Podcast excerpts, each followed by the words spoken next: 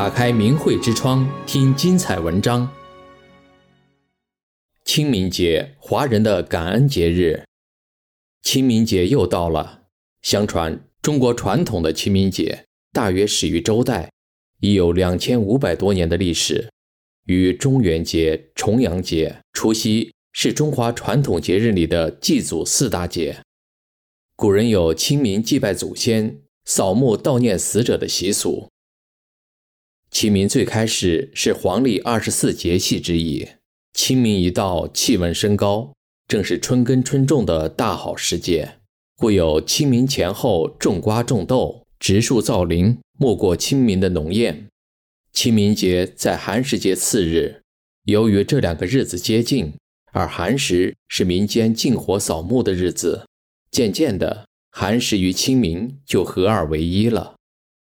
寒食既成为清明的别称，也变成清明时节的一个习俗。清明之日不动烟火，只吃凉的食品。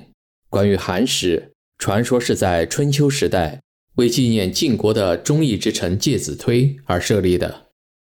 我们重温这个故事之外，也来认识一下其延伸出的许多流传至今的风俗。相传春秋战国时代，晋献公的妃子骊姬，为了让自己的儿子奚齐继位，就设毒计谋害太子申生，申生被逼自杀。申生的弟弟重耳为了躲避祸害，流亡出走。在流亡期间，重耳受尽了屈辱。原来跟着他一道出奔的臣子，大多陆陆续续的各奔出路了，只剩下少数几个忠心耿耿的人一直追随着他。其中一人叫介子推。有一次，重耳饿晕了过去，介子推为了救重耳，从自己腿上割下了一块肉，用火烤熟了送给重耳吃。十九年后，重耳回国做了君主，就是著名的春秋五霸之一晋文公。晋文公执政后，对那些和他同甘共苦的臣子大加封赏，唯独忘了介子推。有人在晋文公面前为介子推叫屈，晋文公猛然忆起旧事，心中有愧，马上差人去请介子推上朝受赏封官。可是差人去了几趟，介子推不来，晋文公只好亲自去请。当晋文公来到介子推家时，只见大门紧闭，介子推不愿见他，已经背着老母躲进了绵山。晋文公便让他的御林军上绵山搜索，没有找到。于是有人出主意说，不如放火烧山，三面点火，留下一方。大火起时，介子推会自己走出来的。晋文公。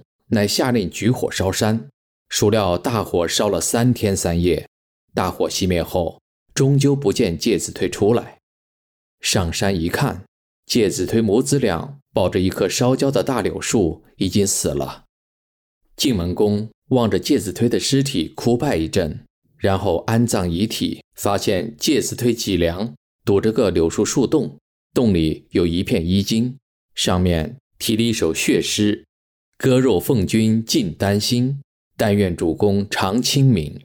柳下做鬼终不见，强似伴君作谏臣。倘若主公心有我，忆我之时常自省。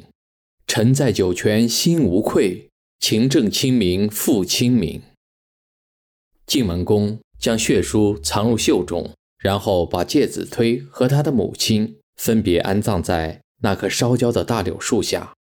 为了纪念介子推，晋文公下令把绵山改为介山，在山上建立祠堂，并把放火烧山的这一天定为寒食节，晓諭全国。每年这天禁忌烟火，只吃寒食。足下的尊称，晋文公离开时，伐了一段烧焦的柳木，到宫中做了双木屐，每天望着他叹道：“悲哉足下。”足下是古人下级对上级或同辈之间相互尊敬的称呼，据说就是来源于此。第二年，晋文公领着群臣素服徒步登山祭奠，表示哀悼。行至坟前，只见那棵老柳树死树复活，绿枝千条，随风飘舞。晋文公望着复活的老柳树，像看见了介子推一样，他敬重地走到跟前，珍爱地掐了一枝，编了一个圈儿戴在头上。祭扫后，晋文公把复活的老柳树赐名为清明柳，把这天定为清明节。在北方，老百姓只吃事先做好的冷食，如枣饼、麦糕等；在南方，则多为青团和糯米糖藕。今天台湾社会中还有寒食节的传统，糙阿贵、润饼卷就是。当时人们还用面粉或者枣泥捏成燕子的模样，用杨柳条串起来插在门上，召唤它的灵魂，称其为枝推燕。介子推亦作介之推。同时，人们把柳条编成圈儿戴在头上，把杨柳枝插在房前屋后。以示怀念介子推。后来人们认为插柳戴柳能顺阳气、迎吉祥、避邪虫，便保留了这样的习俗。此后，寒食、清明成了中国百姓的隆重节日，诗人们的作品也往往是寒食、清明并体，如《寒食野望引》唐白居易：“乌啼鹊噪昏乔木，清明寒食谁家哭？”风吹旷野指前飞，古木累累春草绿。棠梨花映白杨树，尽是死生别离处。冥冥重泉哭不闻，萧萧暮雨人归去。清明节还有一系列风俗体育活动，相传是因为寒食节要寒食禁火，为了防止寒食冷餐伤身，所以大家来参加一些体育活动锻炼身体，渐渐。也成了古代清明节习俗。踏青又叫春游，古时叫探春、寻春等。三月清明，春回大地，自然界到处呈现一派生机勃勃的景象。华人民间长期保持着清明踏青的习惯。荡秋千，秋千亦即揪着皮绳而迁移。为了结实起见，秋千的绳索多用兽皮制成。它的历史很古老。最早叫千秋，后为了避忌讳，改为秋千。古时的秋千多用树枝为架，再拴上彩带做成。后来逐步发展为用两根绳索加上踏板的秋千。蹴鞠，蹴是踢，鞠是指球。蹴鞠就是用足去踢球，可算是世界上最早的足球运动。相传是皇帝发明的，最初的目的是用来训练武士。是古代清明节时人们喜爱的一种游戏。根据清楚人或监护首级踢球，汉朝时的足球是以革为圆囊，施以毛发，即是由皮革包裹毛发制成。到唐代演变成用动物的囊泡做里囊，吹满气后封住球口，蹴鞠因此变得轻巧而富有弹性。植树，清明前后。春阳照林，春雨飞洒，种植树苗成活率高，成长快，因此有人还把清明节叫做植树节。清明植树的风俗一直流传至今。放风筝，古人发明风筝，主要是为怀念逝故的亲友，所以在清明节将慰问故人的情谊寄托在风筝上，传送给死去的亲友。